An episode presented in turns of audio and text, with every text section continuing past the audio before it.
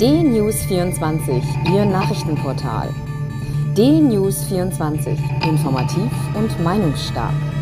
D-News24 finden Sie auch bei Facebook, Instagram, Twitter und als D-News24 TV bei YouTube. D-News24. Wir informieren, Sie entscheiden.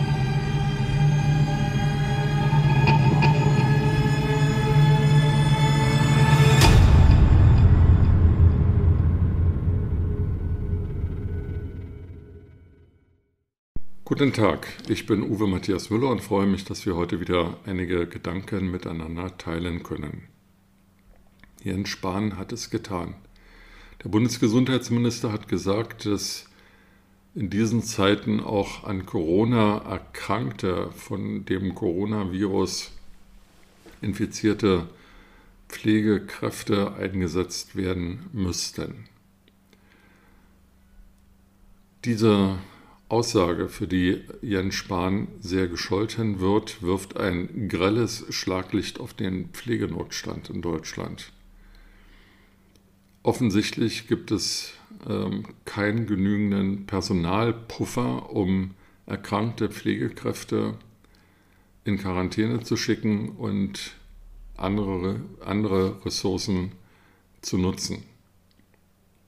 Dieser Pflegenotstand ist nicht erst durch die aktuelle Coronavirus-Pandemie entstanden. Ähm, den Pflegenotstand gab es selbstverständlich schon vorher und das Ergebnis von Versäumnissen vieler früherer Bundesregierungen, die die Alterung der Bevölkerung, die Entwicklung des demografischen Wandels ignoriert haben, nicht wahrhaben wollten, nicht gesehen haben, nicht darauf reagiert haben. Deutschland hat angeboten, unserem Nachbarland Polen, das noch stärker als wir von der Coronavirus-Pandemie betroffen ist, zu helfen, Unterstützung zu leisten. Daraufhin hat ein, ich glaube, Abgeordneter des polnischen Parlaments gesagt, ähm, sie bräuchten keine Hilfe, sie bräuchten nur die Ärzte zurück, die ihnen Deutschland weggenommen hätte. Und das zeigt ein Kernproblem auf.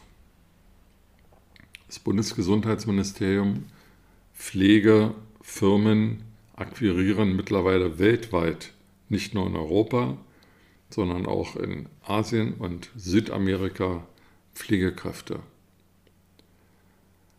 Das ist für uns notwendig, weil wir zu wenig Personal haben, um die Menschen in Pflegeheimen zu betreuen.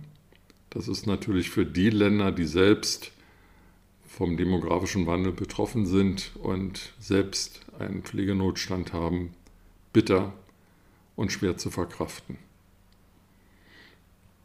Bundesgesundheitsminister Jens Spahn gilt als einer, der als Bundesgesundheitsminister viele Dinge angepackt hat und als einer der aktivsten und erfolgreichsten Bundesminister.